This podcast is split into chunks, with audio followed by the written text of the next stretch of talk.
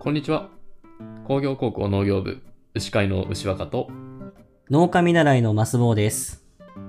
このラジオは、工業高校を卒業したにもかかわらず、なぜか農業をやっている二人が、農業のあれこれや気になるトピックについて、ゆるく話していくラジオです。ということで、はい。第1話公開直後、早速お便り、そしてポッドキャスト番組での紹介がありました。ありがとうございます。いやー、第1話でお便りなんかいただいちゃっていいんですか、えー、えー、いいんですか？嬉しいですねありがとうございます。ありがとうございます嬉しいですね。本当にね。ね、早速紹介していただき、えーいきたいと思います。はい、お願いします。まずお便りをくださったのは、いつも僕、牛若が拝聴しております、ポッドキャストセミラジオパーソナリティの自然を愛するウェブエンジニアこと、セミヤマさんです。セミヤマさん、ありがとうございます。早速、お便りの紹介を、マスボウさんによろしくお願いします。はい。そしたら、セミヤマさんからのお便りを読まさせていただきます。はい。こんにちは。ポッドキャスト開設おめでとうございます。早速聞かせていただきました。和牛の品種がいくつあるのか今まで考えたことがありませんでした。黒毛和牛が圧倒的に多いこと、赤毛和牛という品種がいることなど知らないことばかりでしたが、牛若さんのお話がとてもわかりやすく面白かったです。ありがとうございます。次回は和牛の歴史について語られるということで、とても楽しみにしております。ツイッターで牛若さんがアップされている牛たちの画像を見て癒されているうちに、黒毛和牛のことが気になって少しだけ調べてみたんですが、三島牛と口の島牛という日本古来の牛のことを知り、この牛たちについてもいつか取り上げてもらえたらと勝手ながら期待しております。マスボウさんの農業についてのお話も楽しみにしております。今後の配信も楽しみに聞かせていただきますね。ということで、あありがとうございます。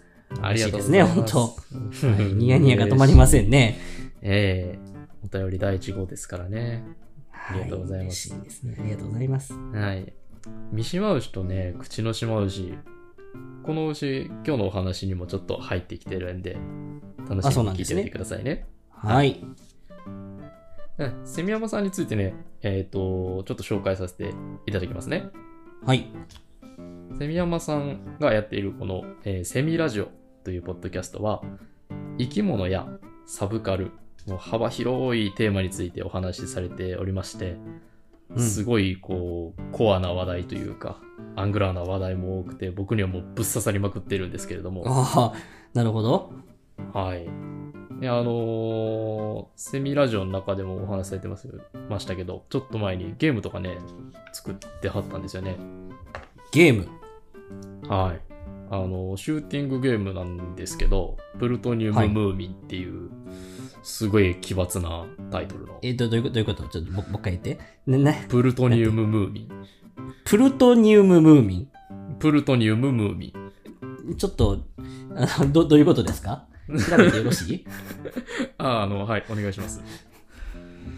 あのとに、ーはい。ざっくり言いますと、うん。プルトニウムが体の中にあるムーミンが異異常な。熱を発して、異常なエネルギーとともに、確かに熱エネルギーすごそうな絵ですね。放射性廃棄物のマークがムーミンのお腹に描かれてますけども。なかなか熱を帯びてそうな。うん。その放射能で狂ってしまったムーミン谷の仲間たちが殺意を向けて襲いかかってくるわけですね。なるほど。もう、これどういう、どういうあれなんて思いますけど、このゲームすごく面白かったんで。これあの、セミヤマさんが、はい、やってる、セミブログというブログがね、運営されてるんですけど、こちらにも記事がありまして、そこからあの無料でプレイができますので、はい。はい、おすすめです。やってみてくだえさい。ー面白そうですね。あの、伝わるかちょっとわからないんですけど、えーっと、画像を見た感じ、あの、ファミコンのゼビウスでしたかね。ああ、うん。うん。あの、縦スクロールのシューティングゲームかな。はいはいはいはいあれに、まあ、あの、ねシステム的には若干似てるのかな？この画像を見た感じ。ですね。はい、うん画面上から、ものすごいムーミンパパとムーミンママがやってきて、あ、パパとママと対立するんですか？これは。はい、ムーミン谷の仲間たちが、ムーミンに対してこう、明確な殺意を、火の玉ストレートで投げてくるな、なるほど。ちょっと、あの、この収録の後やってみようかなと思います。面白そうはい、はい。はい。はい。はい。セミヤマさん、ありがとうございます。ありがとうございました。はい。またよろしくお願いします。はい。そして、次ですね。番組でご紹介くださったのは、え生物をざっくり紹介するラジオ、仏作。はい。そして教育をざっくばらんに語るラジオ、イクザクのお二人、ゆくざく。豊さんとシロさんです。はい。ありがとうございます。ありがとうございます。今回は、イクザクの方で取り上げていただきました。はい。はい。あのー番組のね、紹介をさせていただきますね。はい。お願いします。はい。ね、かつて同じ大学の生物部だったメンバーが生物について、えー、1話1種みたいな形でざっくり紹介するラジオが仏作です。はい。はい。で、そしてその中の豊さんとシロさん、お二人とも教育職やられているんですけれども、この二人が教育についてざっくばらんに語るラジオがイクザクです。はい。もうもちろんあの僕めちゃくちゃこのラジオ聞いてるんですけど、うん。何ってあのー生物とか教育の話題が面白いのもそうなんですけど、あのうん。ーボリュームがすごいんですよね。うんうんうんうん。ものすごい、もうあのー週2回更新っていうのをずっとやってらしてですね、週2回？ちょっとすごいなと思うんですけど、すごいですね。仏作はシーズン1がね、100話、1年で100話いって、そこで1回区切りとなって、そこからセカンドシーズンに入りまして、現在38話まで更新されておりましすて、ごいな。モチベーションがすごいな。えー並行して、えー更新されているイクザクの方が、今のところ49話、までうーん、素晴らしい。全部聞くのに結構時間かかりましたよ。ものすごい楽しかったんで、あっという間でしたけど、うん。そうですね。あの、楽しいラジオ番組って数が多かったとしても、あっという間に聞けちゃいますからね。すぐ終わっちゃいましたね。もう今後の更新もすごい楽しみなんですけど、もう中でね、あの、まあ、僕が送ったお便りを紹介してくれた後に、ポッドキャストやあ始めたんですよって言って、ご紹介していただいて、本当にありがとうございます。また、うん。また、お便り送ります。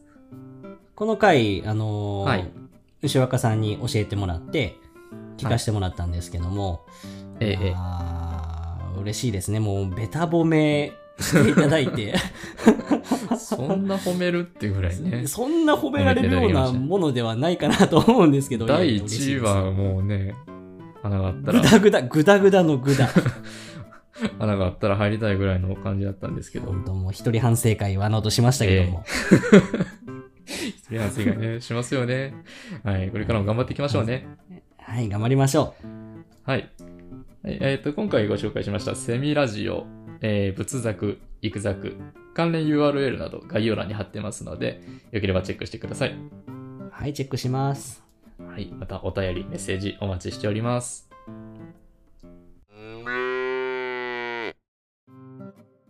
マスボウさん、はい、めちゃくちゃいい食材ははい。最高の状態で食べたくないですか？そら、そうですよね。もう、いっちゃん美味しい状態で食べたいですね。うん、もちろんもちろん。あのーそうですよね。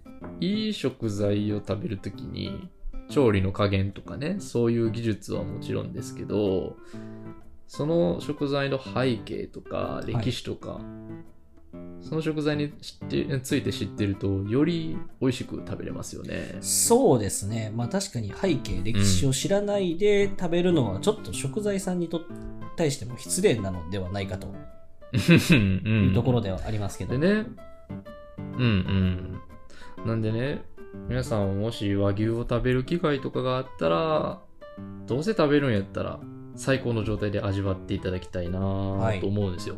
はい。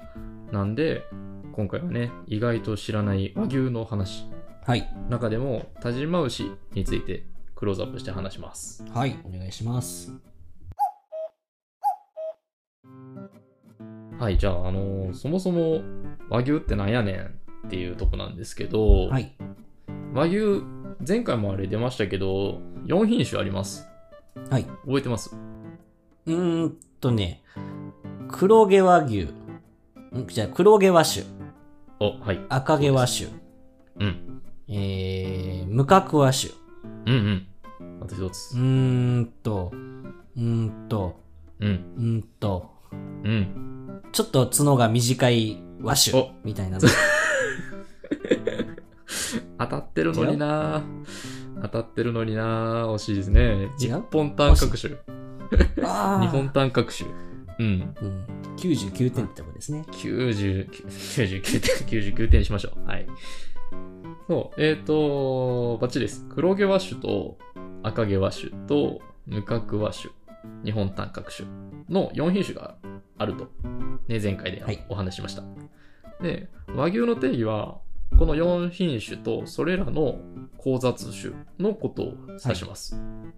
はい。交雑種なんで、まあ、例えば黒毛和種、黒毛和種の子供やったら黒毛和種。だけど、まあこれがね、和牛にもなりますけど、黒毛和種×赤毛和種の子供とかでも和牛って言います。はい。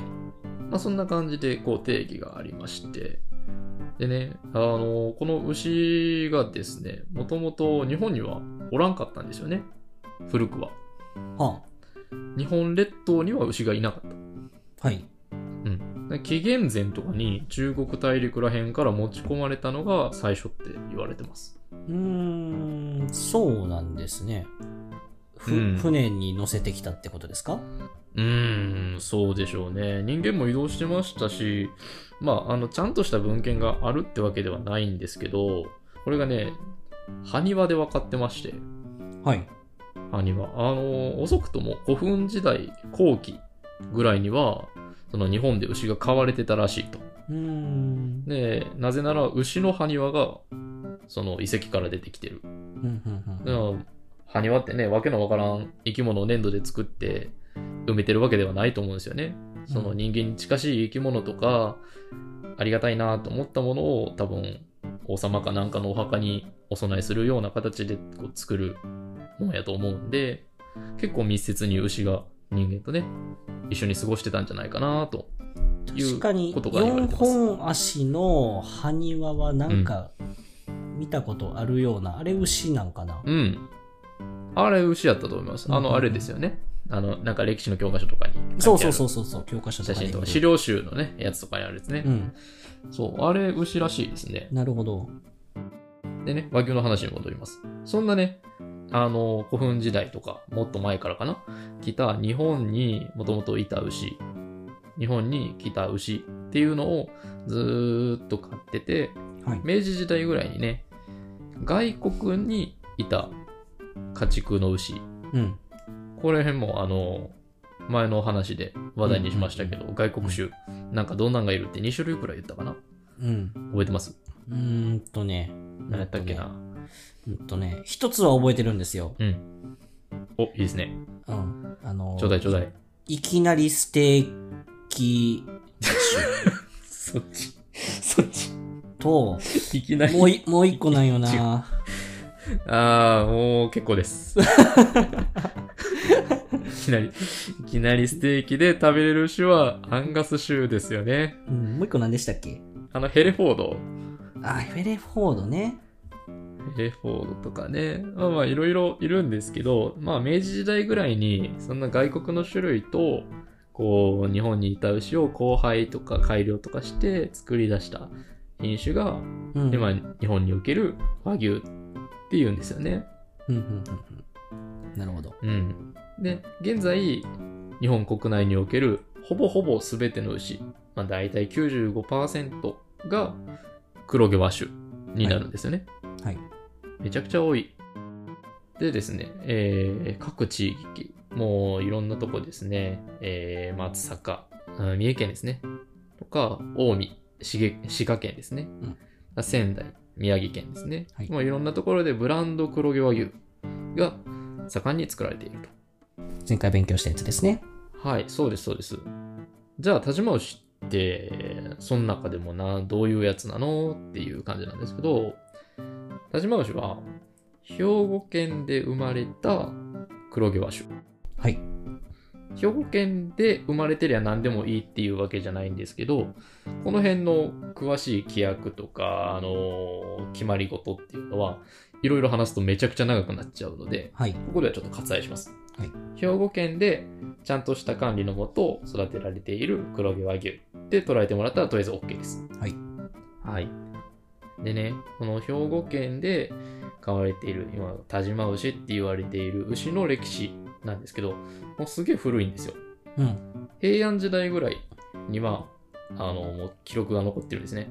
田島牛ってこういう牛ですよって書いてあって、田島牛は農業でこう工作ですね。あの、すきとかを引いて、畑を耕したりとか、あの、車を引いて人を運んだりとか、で、食べても美味しいよとか、うんそういうね、。もう働かせても食べても、とってもいい牛ですよっていうことが書いてあります。うんすごこれいですね。は、あの、俗日本記、俗日本書紀って言われてますけど、まあ、平安時代に書かれた書物に書いてあったりするので、もうその当時ですでに田島牛っていう、まあ、名前というかブランドというかがあったんだよっていう感じですね。で、この田島牛はですね、日本三大和牛って言われている神戸ビーフ、はい。松坂牛、近江牛の元牛になることで知られています。うんこの辺の、あれですね、あのーはいブランド牛というか、美味しいお肉といえばっていうお肉がさっき3つ並んでましたけども。うんうんうん。元牛って、こうパッと言われてわかります？えー、牛若さんが作ってる牛さんたち。ざっくり。そう、元牛は、元牛はですね、子牛なんですよ。ざっくり言うと子牛。はい。えっ、と、僕ら繁殖農家が、子牛を親牛に産んでもらって、その子牛をどんどん育てて、だいたい9ヶ月頃になったら、牛市で売るんですけど、うん。そのもう売れるようになった状態の牛を元牛って言って、それをいろんなところの人が買っていくんですね。はい。で、三重県の人が買ってい帰って、三重県で育てて松坂牛にするとか、滋賀県の人が買って帰って近江牛にするとか。で、これ以外にもね、あっちこっちのブランド和牛の元牛になってるんですよね。まあ例でいくと、仙台牛、前沢牛とか、飛騨牛とかね、もう名だたるブランド和牛なんですけど。ね、あのー、田島牛、田島牛が、うんえー神戸ビーフ、松坂牛、近江牛になるのはすごいわかよくわかるんですけど、うん遠く離れたところのお肉に、うまあ、ブランド牛にもなってるんですか、なります、なります。えー、すごい遠遠いとこから元牛を買いに来てはるというか、嬉しいですね。そうですね。いや、とっても嬉しいです。あの、なんか言ってしまうと、明日僕、牛市に牛連れて行くんですけど、はい。買いに来てくださる人、大きいトラックね、乗ってくるんですけど、宮城県のナンバーとか、うん。山形県のナンバーとか、すごい遠いところのトラックとかね、あの、乗り付けてはったりするのをよく見るので、本当にあの各地の方が田島の牛市に来てくださってるなっていうのはありますね。そうなんですね。うん。あの4時に起きてうん。準備するだけありますね。牛市の日は特に早起きしなきゃいけないんでね。4時ですよ、4時。4時皆さん。4時。早い日はもっと早い。3時とかになる。3時。眠たいですよ。さすがに。すごいな。牛だって寝てる。うん、まあそんな感じで、あの、いろんな和牛のね、あの、元牛になってるっていう話なんですけど、で、なんで田島で生まれたやつを連れて帰ってそこで育てたら、例えば松坂牛って言っていいのとか、近江牛って言っていいのっていうのは、いろいろあるんですけど、決まりが。はい。田島牛の子牛を連れて帰って、そこからお肉にするまでは、だいたい2年とか、まあ長かったら3年とか、肥育、はい。あの、大きくするわけなんですよね。で、松坂牛とか近江牛とか、いろんなとこに決まりはあるんですけど、この地域で何ヶ月以上育てたら松坂牛って言っていいよとか、もっと厳しいところだったら、ここの元牛を買ってきて、何ヶ月以上肥育して、なおかつメスだったら、このブランド使っていいよ、みたいな。そんなのもあったりするんですよ、ね。厳しい。ものすごい厳しい。これがもう本当に本当に高い和牛とかになってくるんですけど、僕が食べれへんようなお肉になるわけですね。まあお盆とか正月に食べてもらったらええかなと思いますけど、うん。お金持ちの大人は捕まえて食べさせてもらおう。なんかあの自分で稼ぐって発想がないのがいいですね。うん。パパ活しよう、パパ活。あの、ノーコメントで。はい、まあそんな感じで、まあ田島牛っていうのは、こう歴史がこう古くからあって、各ブランドのね、牛と関わりの深い牛なんだよっていう感じですね。なるほど。で、その田島牛の歴史なんですけど、ここからちょっとだけね、深掘りしていこうかなと思います。はいはい。田島牛、さっきもありましたけど、平安時代ぐらいからね、人と暮らしていたわけですよ。結構ね、働き者の牛だったんですよ。いろんな牛に比べても、なんかそういう書いてあることが多いみたいですね。働き者だったんで、うんまあ他の地域の人にも、なんか田島の地方の牛っていいらしいぞ、みたいな感じで人気があったと。そんなこんなでね、口コミがそれは何なんですか、うんう牛の、牛の用途として結構一般的なこはいはいはい。とをさっきおっしゃってたじゃないですか。これは田島の牛が特別優秀やったっていうことですうか、ん、まあ、そのね、田島の牛がなぜ良かったのかっていうのは、いろんな話があるんですけど、一説によると地形がすごくこう、関係あると。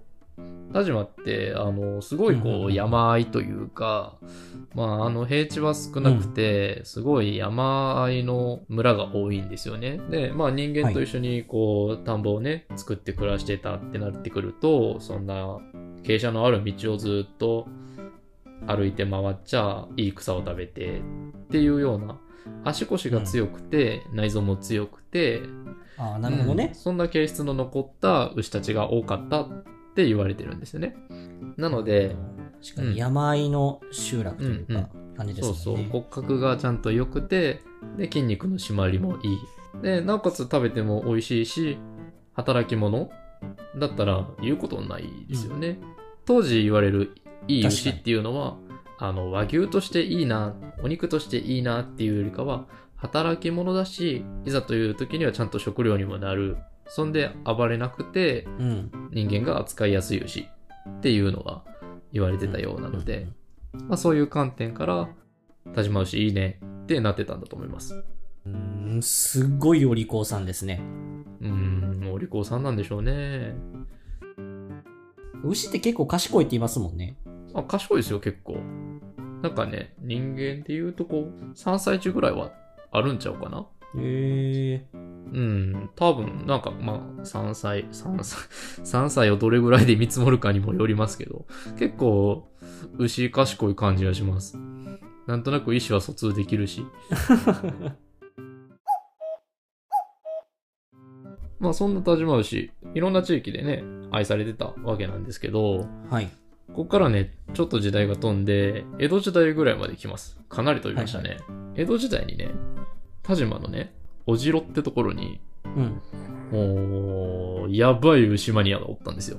ほもうすっごい牛好きなね、前田修介くんっていう人がいたんですよ。う。うん、うん、うん、うん。すごいね。え、江戸時代の、江戸時代の前田修介くん、牛マニアで、この令和の時代も語り継がれるっていう、よっぽどなんでしょうね。相当やったんでしょうね。うん。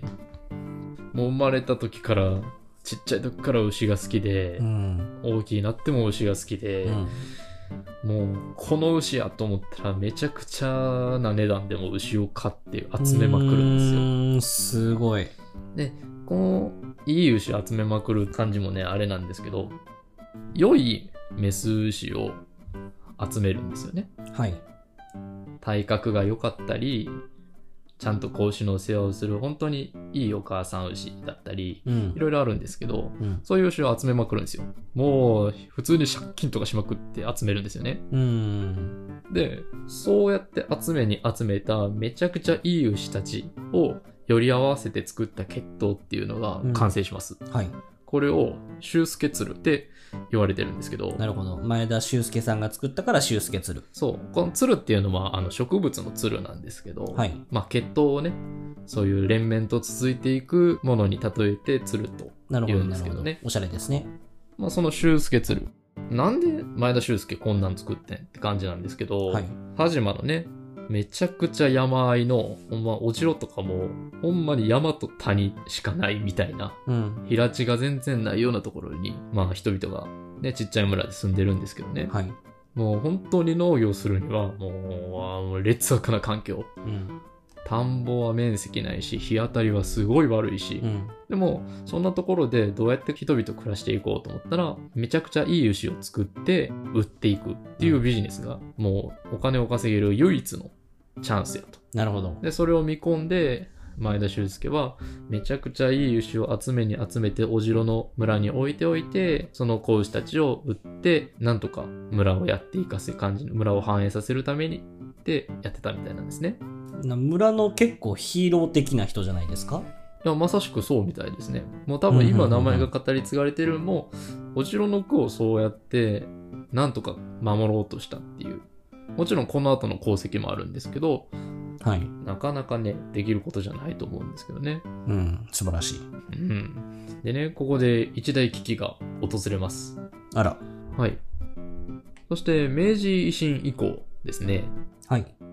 全国の和牛と、海外にいるね、外国の家畜として飼われていた牛を交配して、強くて、大きくて、で、牛乳の出る牛を作るプロジェクトっていうのが国によって進められました。うん。嫌な予感がするな。うん、これがものすごいピンチになるんですよね。小柄なね、和牛を外国の牛みたいに大きくて強くしたかったんですよ。はいはいはい。その外国の牛に比べれば、日本にいた牛っていうのは基本的にはまあ小さかったわけですよね。はい。で、あの、思ってるほど牛乳も出ないと。うん。日本人ちっちゃいよねっていうのが、あの、明治維新以降こう言われてたわけなんですけど、うん。日本人も牛乳飲んだらね、そうそうそうそう、外国人から比べたらね、まあ今でもちっちゃいですけど、もっとちっちゃかったわけですよ。うんうんうん。なんか外国人なんででかいねん。牛乳飲んどるからや。みたいな感じですけど、じゃあ。日本でも牛乳の出る牛がおったらええなーっていうことで、そういう牛をね、うん掛け合わせたりしたらいいんじゃないのっていう感じで始まったんですけど、はい。田島でね、やったやつ、田島牛かけるブラウンスイス種っていう外国の牛をかけたんですよ。はい。これがもう大失敗で、大失敗。もうすごい失敗で、もう働かへんし、性格はもう、なんていうか、もう暴れ散らすような、あんまり良くない牛がほ増えてもうてプロジェクトは中止です。まあ中止中止もう。あらあらあら。真逆。う真逆。今までのやつと真逆でじゃないですか。うん。まあ、もともとが良かったっていうのもあるんですけど、牛が凶暴になったりね、食欲が、まあ、旺盛やけど、運動しない、あんまり働かない感じの牛になっちゃって、うんでしかもうん肉の質も悪くなると。最悪。な、何のためにしたのか。うん。もうね、牛が丸けり全然違うようなやつになってしまったんですよね。うん。もともとの田島牛が良かったなーってなって、もう本当に、あれもこれも荒廃したんで、本物の田島牛っていうのが全然いない、やばいってなるんですよ。気がついた時には田島牛がもうおらへんってなっちゃって。あれ、やばい。原種がおらへん、言うて。そう、そんな感じになっちゃったんですよ。で、こんな時にね、救世主が現れます。はい。お城の、あの、本当に山あいの村ね。お城の奥の奥のうん陸の孤島にね、うん。4頭だけ、うん。あの、あの前田修介が集めに集めた修介鶴うん。の生き残りがうん。おったわけなんです。すごいね。そんなよ4頭だけ、んその、国のプロジェクトから逃れられた？うん。うん。本当に陸の孤島、秘境も秘境っていうとこやったんで、もう誰にも見つからずにそこまでプロジェクトが来てなかったってことですか？うん、多分ね、伝わってなかったんでしょうね。なるほど。まあ、意図的に隠してたというのもなくもないかもしれないですけど、いや、グッジョブ案件ですね、これは。うん。まあ、当時はね、あのー掛け合わせをするってなったら、人工授精じゃなくて自然交配やったんで、オスの牛を連れて歩く必要があったんですよね。はい。なので、本当にもう山あいの村の奥の奥、陸の孤島に行くってなったらマジで大変というか、うん。そういう時間的な問題もあったりしたのかな。で、本当にそこで、こう、かろうじて後輩を免れて残ってた4頭がいたんです。これを奇跡の4頭って呼んだりするんですけど、我々では。ここからね、田島牛復活ののろしが上がるわけです。うん。なるほど。うん。で、その、修介鶴の4頭っていうのは、残された牛たちは完全に純血なんですよね。うん。もう遥か昔に日本に渡ってきた牛の形質をそのまま受け継いだ純血の牛なんですけど、田島でも他の系統に、そうそうちっちゃい牛、他の系統にわずかに海外種の種がこう残ってしまったというか、形質が残っちゃったんですよね。でも、まあそっからは、もうやめややめやって、プロジェクトを中止した後、その掛け合わされたブラウンスイスの形質を持った牛を全部淘汰、排除していった結果、もともと日本にいた日本在来牛の遺伝子を強く受け継いだ血統にもう一回戻っていったわけです。はいはい。よかったよかった。よかったよかった。まあ完全に100%純血って言えないのが残念なところですかね。うーん。だから完全に純血の牛ってもう日本にはおれへんのかっていう話なんですけど、うん。これがね、います。はい。これが冒頭お便りで、セミヤマさんがおっしゃっていただいたここで伏線回収？三島牛。うん。三島牛と口の島牛。はいはいはい。この2種類だけ。これがですね、もうそれぞれ言ったら離島に住んでる牛なんですね。離れ小島に。はい。三島牛っていうのは山口県にある三島っていう島に生息している和牛で、うん。これは天然記念物になっています。うん、うん、うん、うん。国で指定されているわけですね。そんだけ貴重なんですね。なので、もちろん食べることはできないです。なるほど。うん。で、口の島牛っていうのは、鹿児島にあるトカラ列島。うん。もう鹿児島の南のね、列島ですね。はい。の口の島っていうところにいる牛なんですけど、もともとこの牛にね、純血の牛連れてきた人がおったんですけど、なんやかんやしよる間に逃げてもうたんですよね。うん。で、捕まえよう思っても捕まえられんくなって、島の中の森に入っていった奴らが再野生化したんです。あ、もともと家畜で飼われてたんですけど、なるほど。口の島の大自然の中で野生になったんですよね。なるほど。はい。で、その牛が今も全部で何頭いるんかなうーん。え、あの、シンプルな、あの、疑問というか、あの、パッと今思いついたんですけど、牛って、うん野生でおるんですか、今。あんまり聞いたことないんですけど。えーっと、多分想像している牛は野生にはいない。あの、僕らが食べるような牛ね。うん。あれはまずいないと思ってもらっていいです。この口の島牛はとっても似てますけどね。うん。もともと、まあ、同じ血統の牛なんで。日本とかにおいては、そういう牛の野生の個体っていうのは基本的にはいなるほどななくて、第1話で出てきたかな。あの、ヌーとか、バイソンとか、海外にいる、あの、毛もじゃもじゃのサバンナにおったり、なんか森におったりするようなやつ。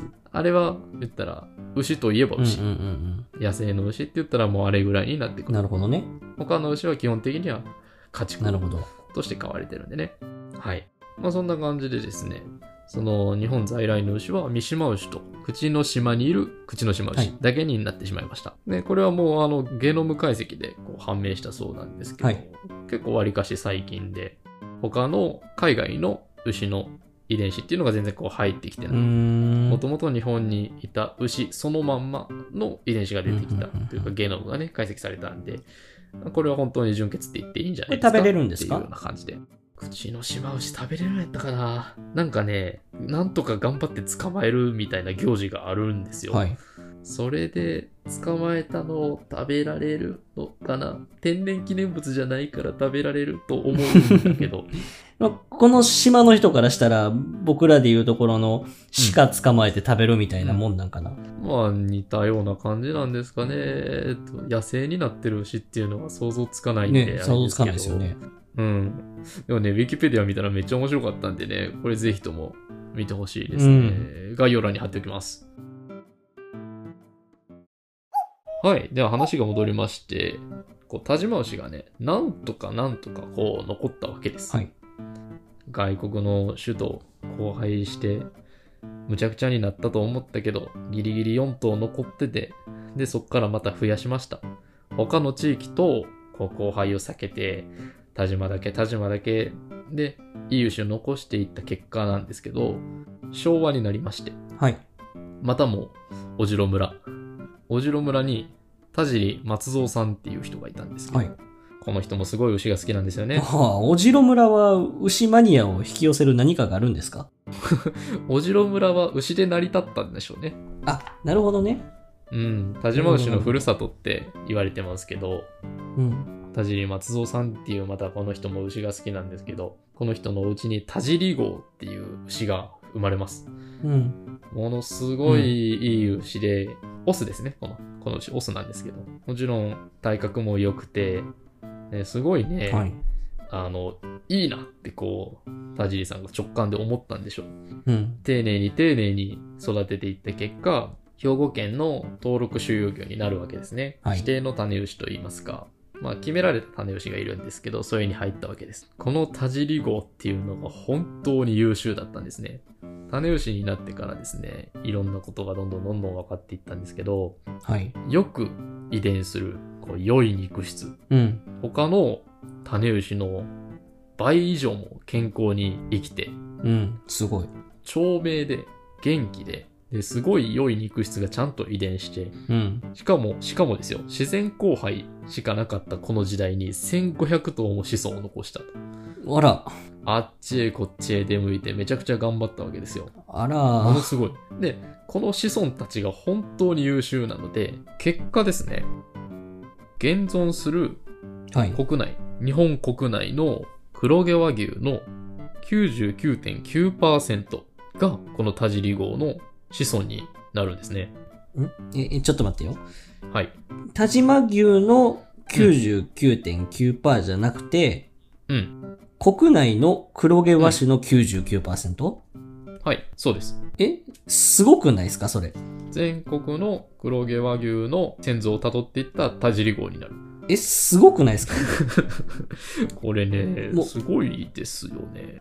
みんな、え、お、んおじいちゃんみんな田尻号ってこと？まあ、まあ、おじいちゃんというか、もっとね、世代はあれなんですけど、全員田尻号の親戚になるんでしょうね。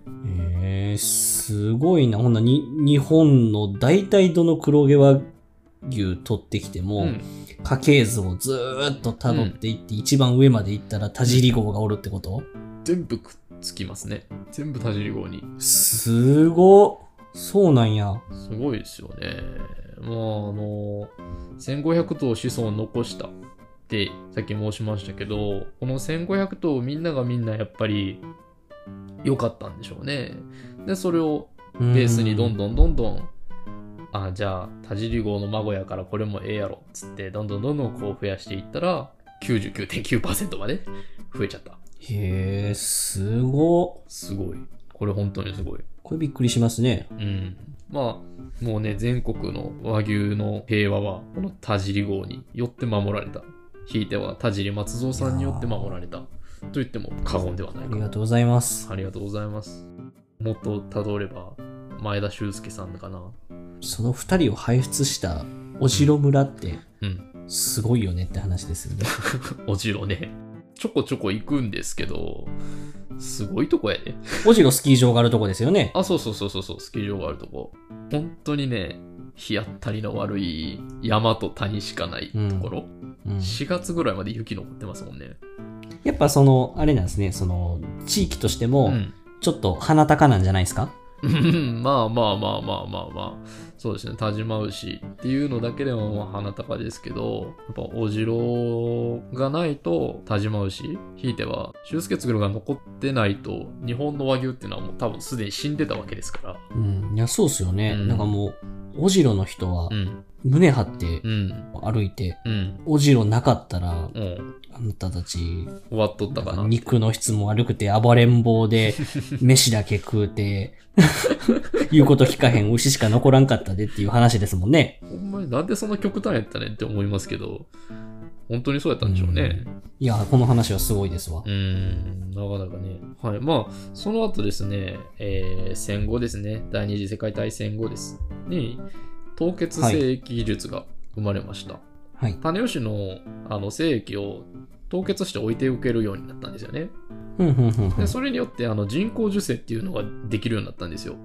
なので、うん種吉をあっちこっちに連れて回る必要がなかったんです。あ、なくなるほどね。なんで、全国うん。各地でこう和牛の改良が進むわけです。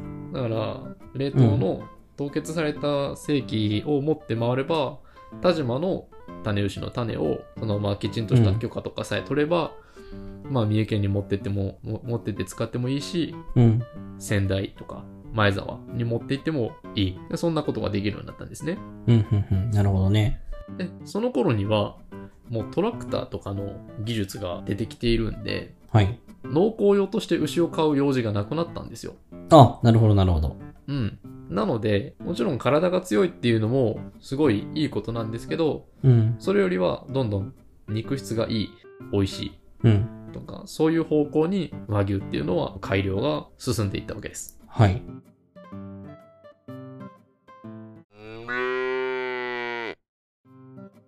はいそんなこんなでね、まあ、田島牛が、まあ、なかなかに歴史のあるやばい牛やなっていうのが、まあ、分かったかなと思うんですけどはい。すごいね長い時間を経て受け継がれたね血統というか一度耐えかけたけど復活できたようなうん。こうちょっとドラマチックなね。ストーリーのある田島牛のお話でした。いや、もう涙なしでは語れませんね。泣いてへんけど、ありがとうごいざいます。これがね、あの、和牛の祖、祖先の祖ですね、と言われるようなはいゆえんなのかなって今回調べて。思いましたね。いや、面白いですね。まあかなりね、あの、歴史があるなっていう感じはあるんですけど、はい。まあそういう歴史を知ると、こう、食材とかお肉に対する解像度って上がりますよね。いや、そうですね。やっぱ知ってる知らないで、うん。うん、味わい方が全然変わってきますもんね。うん。で、まあ、あの、今後ね、和牛をこう食べる機会があれば、そういうことを、なんとなくこう、思い浮かべてもらうのと一緒に、まあ、ぜひね、田島牛、神戸ビーフを食べてほしいですね。いや、そうですね。いや、ほんと、田島地方にこれは足を向けて寝ることができませんね、皆さ。うんで、まあ、それはそうと、はい。神戸ビーフとうん。田島牛っていうのはうん。何が違うんですか？あー、これがまた長い話なんですけどね。まあ、それはまた、次回はい。あ、また次回。はい。次回はいよいよお肉のお話をします。あ、美味しそう。まあ、ブランドとか、お肉のあの、等級とかね、A5 ランクとか言うじゃないですか。うん。美味しいやつ。あれだったりとか、部位の話うん。焼肉屋さんで役に立つお話をね。うん、ハラミが好きですよ。素人だ。ああ、素人なんですか。あなるほど。次回も楽しみにしてます。はい。お聞きいただきありがとうございました。工業高校農業部では皆さんの温かいコメントをお待ちしております。お便りフォーム、Twitter へのコメント、Spotify でのレビューなどガンガンお寄せください。よろしくお願いします。ではまた次回お耳にかかりましょう。お相手はマスボート。牛若でした。ありがとうございました。